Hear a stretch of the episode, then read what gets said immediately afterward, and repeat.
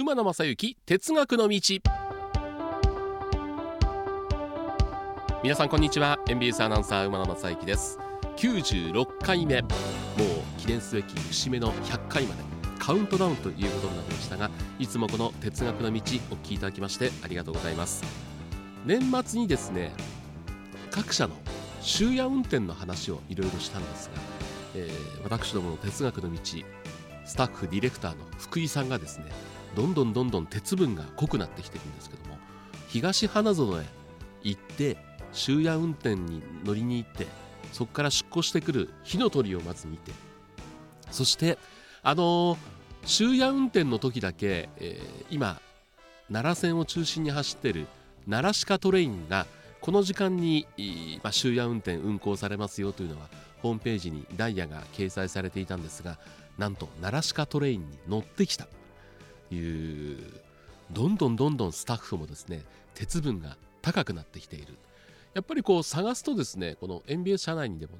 非常に鉄分の濃い人が多いんですね。年末にあご覧いただきましたあの映像鉄路の果てでしたっけ？ね、えー、伊佐治ディレクターが来てくれていろんな話をしてくれましたけども本当にね鉄道ファンがね非常に多いんですねあとやっぱりあの僕が鉄道好きということはもう社内で、えー、非常に認知されてるんで年末になりますとですね普段はまあまず連絡がかかってこない人から内線電話が鳴ったりメールが来たりするんですね。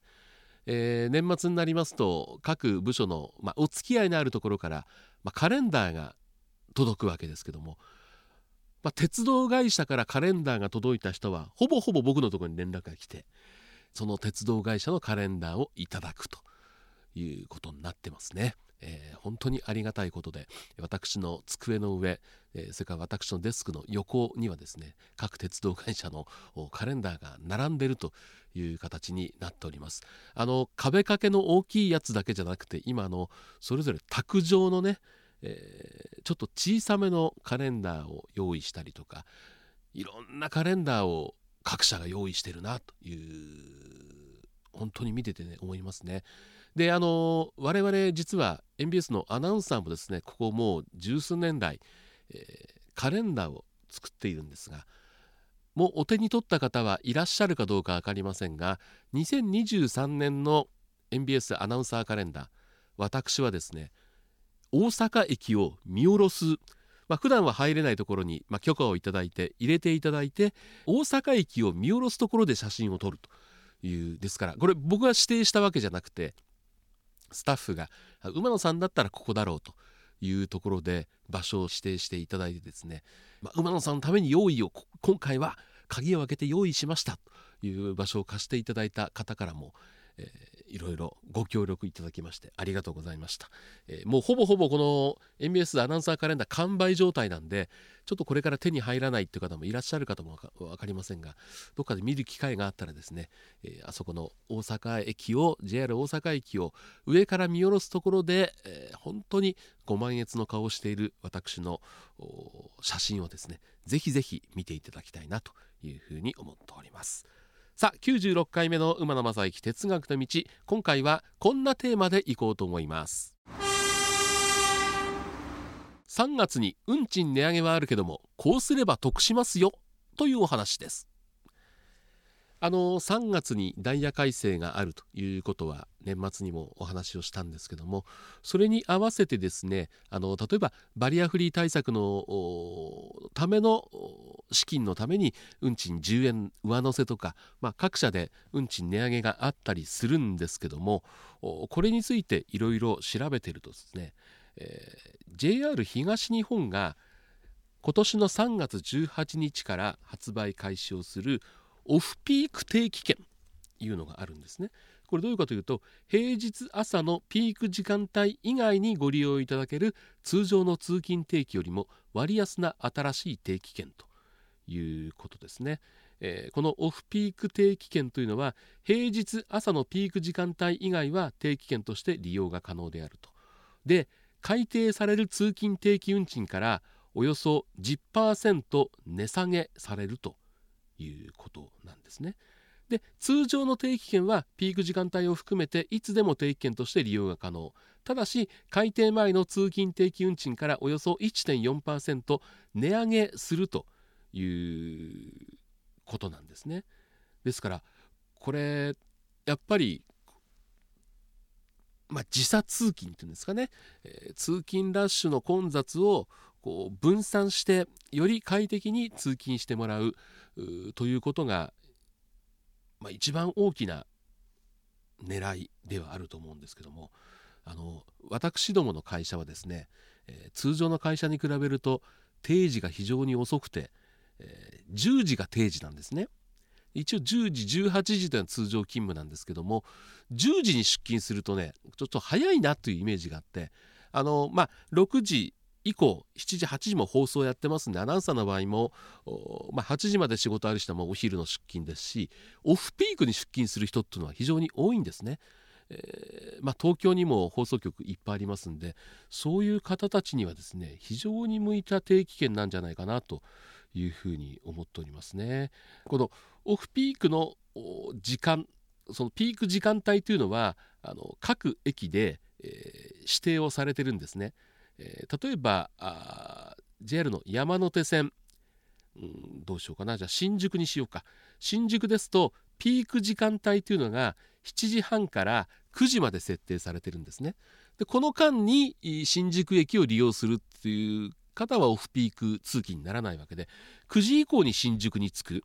という方であれば全然これいけるわけですよね。で面白いのはやっぱり東京都心の駅はだいたい7時半前後から9時前後までがピーク時間帯という設定になってます。でちょっと離れた例えば埼京線の大宮辺りに行きますと、まあ、その人たちが大宮を出る時間帯ですから6時45分から8時15分この1時間半がピーク時間帯になってる。えー、それから中央線の立川駅でもやっぱり6時45分から8時15分、えだから都心から離れれば離れるほどピーク時間帯というのは早く設定されている。例えばこれは武蔵野線の新三郷ですとねもう6時40分から8時10分というのがピーク時間帯になってますし、えー、八王子ですと6時35分からピーク時間帯、えー、大船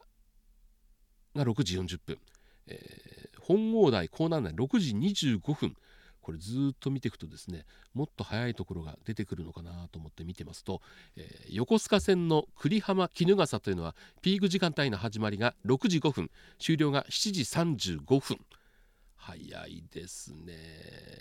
高尾が6時25分からのピーク時間帯。これ東海道青梅線。なんと奥多摩からですとねピーク時間は5時50分。5時50分から7時20分がピーク時間帯。ああだからこうやって見ていくとこの辺はこの時間帯が混んでるんだなっていうのが非常にピーク時間帯の設定見てみるとよくわかるなというだからですよ。こうやって見てみると本当に通勤のために特に関東の方は遠距離の通勤の方が多いですから早くから通勤電車は混んでいてということがわかるわけですね。これ大変だな。5時台ですよ。東京の奥多摩から通おうという人はそんなに多くはないと思うんですけどもあの JR 東日本のホームページにですねこのオフピーク定期の設定についてもいろいろ出てますんで、えー、ちょっと興味のある方見ていただけたらいいかなというふうに思います。えー、僕はあの努力をしなくてももしこの MBS が東京の新宿にあって、えー、通勤するということになりましたら、えー、特に意識してずらさなくてもオフピークに通勤しているということになりますね、えー、もし僕がこれ JR 東日本を利用して通勤していたら絶対飛びつく定期ですね。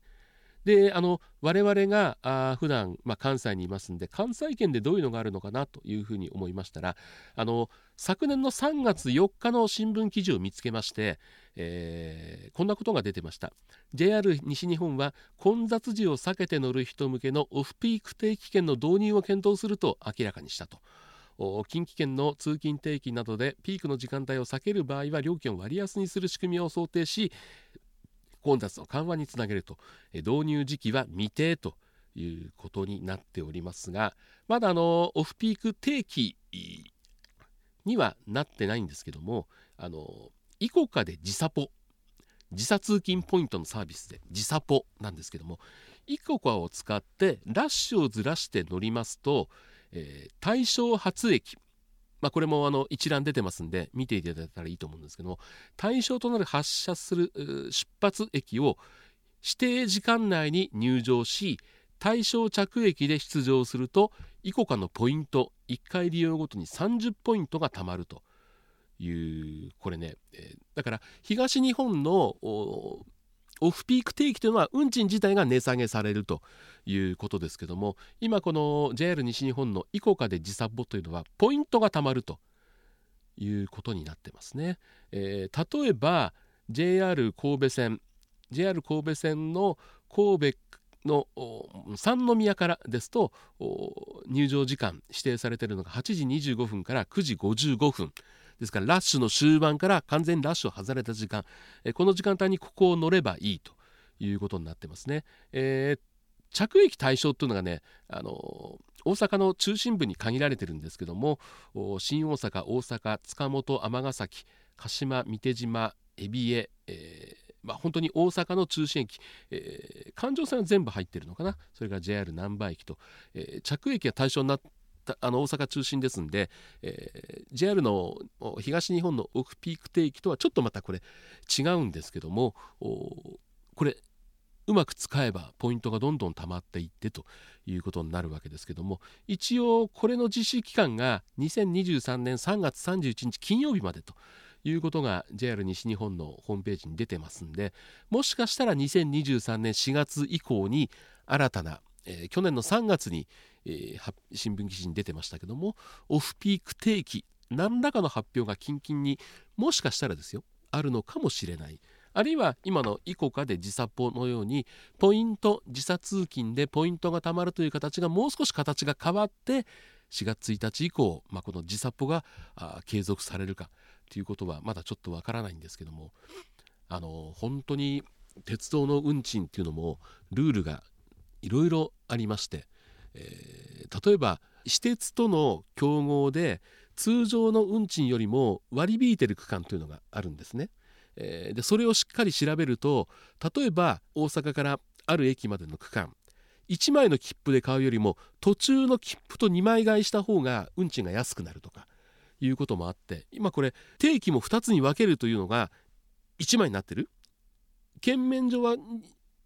定期券自体は1枚なんですけども区間は2つに分かれててで割安で買えるようになってるとか。あの鉄道切符のルールって本当にこうしっかり調べないとまあ損をするってことはないんですけどしっかり調べると得をするなっていうところがありまして。まあこれを聞いていただいている鉄道好きの方はもうほとんどの方ご存知だと思うんですけども長距離の切符というのは途中下車ができるんですね。前も話したことあるんですけども横浜阪神線の中継で横浜に行く時にですね、えー、途中3連戦の最初の時1試合目だけ静岡で試合があってその後残り2試合が横浜っていうのがあって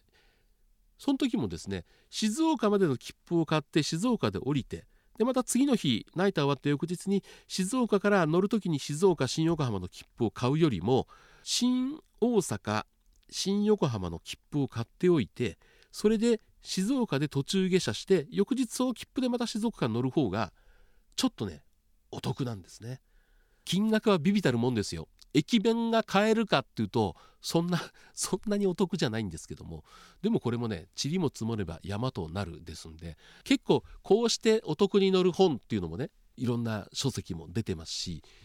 時刻表のあの後ろのページですね。もう文字ばっかりで読んでるとちょっと分か分かりにくいなというところあると思うんですが JR 切符のルールがですねいろいろ書いてありますんで暇な時お時間ある時はもう一回あれを読み直すといろんな発見があるかと思いますんでぜひぜひあのもういろんなものが値上がりする時代ですからちょっとでもお得に乗ると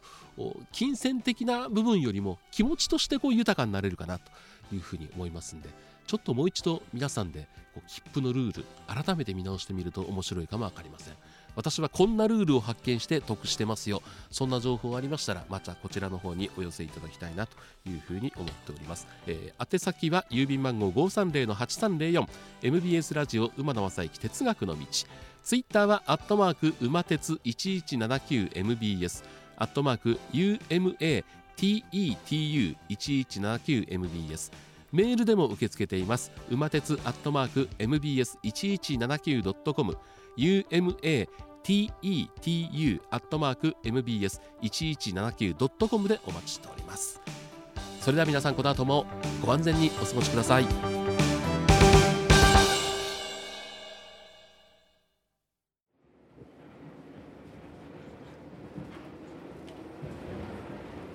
皆様本日は馬鉄にご乗車いただきまして誠にありがとうございます。